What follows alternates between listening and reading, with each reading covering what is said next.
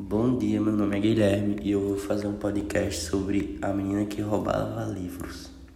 O livro começa justamente com uma apresentação da morte que pede para que o leitor não tenha medo dela.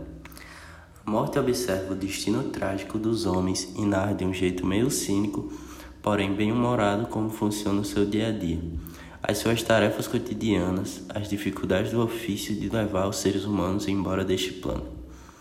A escrita corre sem sobressaltos de uma menina por quem se afeiçoou por ter lhe escapado em três oportunidades diferentes. Liesel fica gravada para sempre na sua memória. A história se passa no ano de 1939, em plena Segunda Guerra Mundial.